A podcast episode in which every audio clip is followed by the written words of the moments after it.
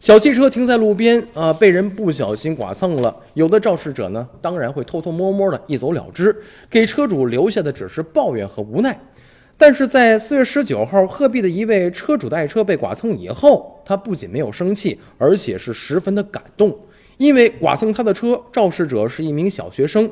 这个可爱的小孩啊，在现场是留下了一张带有自己家长联系方式的字条，表达歉意，并且愿意赔偿。这个事儿在网上是迅速传播，感动了众多的网友和市民。昨天早上，有一位小学生骑着自行车上学途中呢，不小心把我的汽车剐蹭了，而且留下张字条。孩子的做法让我很感动，车肯定是不用孩子赔了。这个车主冯先生说，四月十九号的时候上午，他就把这个车呀停在路边去办事儿了。九点钟左右要离开的时候啊，看着一个小字条，就是孩子写的字儿，而且写的是：“我是嵩山小学某班的一名学生，我是不小心把您的车碰坏了，十分抱歉。”这个字条还留有家长的联系方式。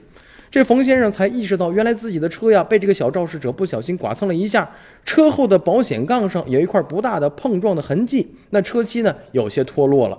孩子留这个字条啊，这冯先生感觉非常的暖心。这孩子的行为呢，确实也值得我们去称赞。